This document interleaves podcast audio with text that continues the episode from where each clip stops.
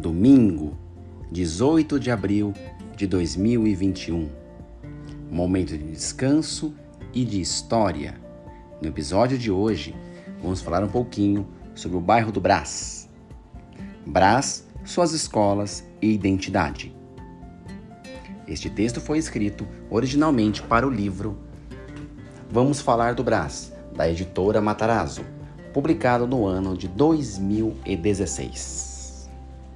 Brás, suas escolas e identidade. Apressadamente paulistano, o paulista, o brasileiro, o estrangeiro, migrantes e imigrantes passam e muitas vezes não se dão conta que aquelas primeiras ruas após o centro da metrópole, em direção à Zona Leste, fazem parte do Brás.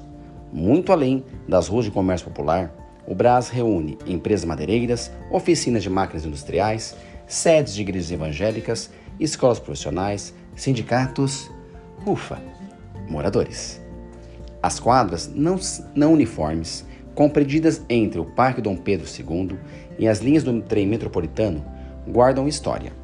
As linhas que já foram da São Paulo Railway, a inglesa, foram gerenciadas pela Rede Ferroviária Federal que a chamou de Santos a Jundiaí, resgatando o nome pensado por Mauá, e que hoje são divididas pela CPTM e nas madrugadas pela MRS, com suas pesadas composições de carga. Ao lado, a linha que originalmente termina no Rio de Janeiro, hoje serve de ligação vital entre o centro e a zona leste da cidade, e um pouco mais a leste, os municípios limítrofes à capital. Mas como se denomina essa região de quadras não uniformes? Essa região ainda é o Brás, ou já é o Brás, ou melhor se escrevendo, é a origem do Brás. Uma história contada por muitos antigos moradores e livros dão conta que um certo português, lá no século XVII, se instalou na região e posteriormente doou terras para a construção da igreja do, do bairro. Esta igreja seria a primeira de muitas que surgiriam. A Bom Jesus do Brás ficava onde hoje está a Escola Estadual Romão Purgari.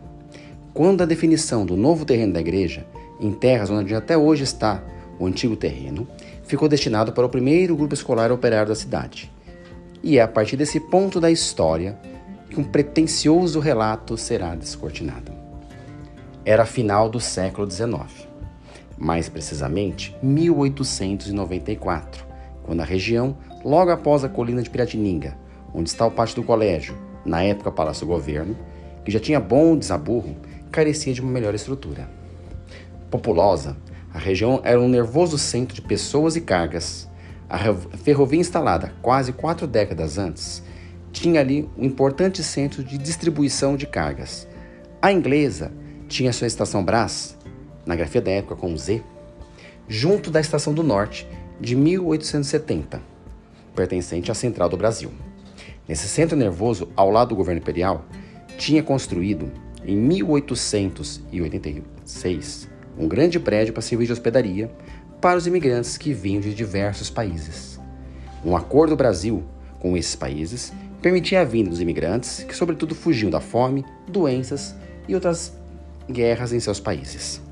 Muitos deles vieram da Itália, nem todos sem recursos. Crespi e Matarazzo foram alguns dos italianos que vieram e logo se enriqueceram pelo Brasil. No Brás, italianos que não tinham a mesma sorte e que não iam para o interior, pisar nas longínquas terras roxas onde brotava o ouro verde, o café, ficavam pelo bairro e logo nas indústrias que nasciam iriam labutar. A hospedaria hoje é um importante centro de memória, mas seu endereço hoje está na Moca. Devido à mudança, não do prédio centenário, mas do zoneamento da cidade, que mudou os limites da cidade e alterou a nossa história. Mas essa é uma outra história. Operários, lá no Brás, italianos que mantinham suas tradições. Dessa manutenção fizeram suas igrejas com os santos que traziam nas malas. Santos que tinham suas festas características. Nasciam as festas italianas, que até hoje atraem a atenção de muitos paulistanos que vêm para comer o macarrão e outras iguarias feitas pelas mamas italianas. Claro, que agora a pandemia tirou um pouco desse brilho, mas em breve voltará.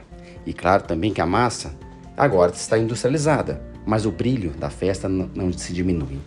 Existe uma corrente de manutenção da cultura local com mesclas de gerações. Esta massa de italianos, assim como os imigrantes e imigrantes de hoje, traziam esposas e filhos, ou aqui constituíam suas famílias. As crianças necessitavam de estudo e não ficar pelas ruas vagando. O governo republicano constrói, em tempo recorde, um grupo escolar. Na época era uma escola voltada para as primeiras letras, com o diferencial dos primeiros prédios. Para atender a alta demanda, ergue um prédio com dois andares. Isso somente era reservado para os colégios e ginásios, que atendiam outras faixas de escolarização.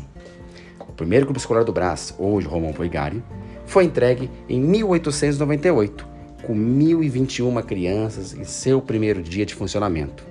E logo se mostraria insuficiente por essa demanda. Fizeram outras escolas, as atuais Eduardo Prado, Padre Anchieta, mas do outro lado da linha férrea. Deste lado da linha férrea, nos anos 50, construiriam a sede definitiva para o ginásio do Estado, a atual Escola Estadual São Paulo. O Romão era um grupo escolar onde o som vindo das crianças era bem italianado. Hoje o som é um pouquinho diferente, com mistura de espanhol e demais línguas oficiais da Bolívia. Continua sendo uma escola que atende os imigrantes e imigrantes. Tombada preserva boa parte da estrutura original, mesmo após o incêndio que destruiu a escada de madeira original da fachada em 1926. A cidade de São Paulo crescia, as fábricas do Brás tinham novas necessidades que surgiam. As primeiras letras ganhariam outras companhias: a Escola Profissional Masculina e a Escola Profissional Feminina. Criadas em 1911 em prédios provisórios.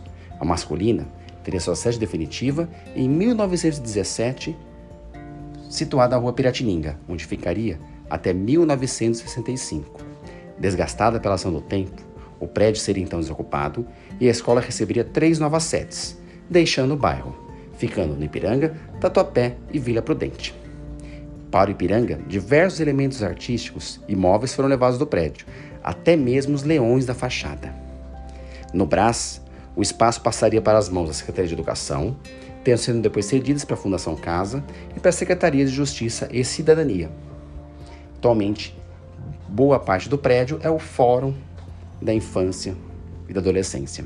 No Brás, a escola feminina ficaria, mas seu prédio somente nos anos 30 ganharia a forma atual, e ainda assim com parte dela incompleta.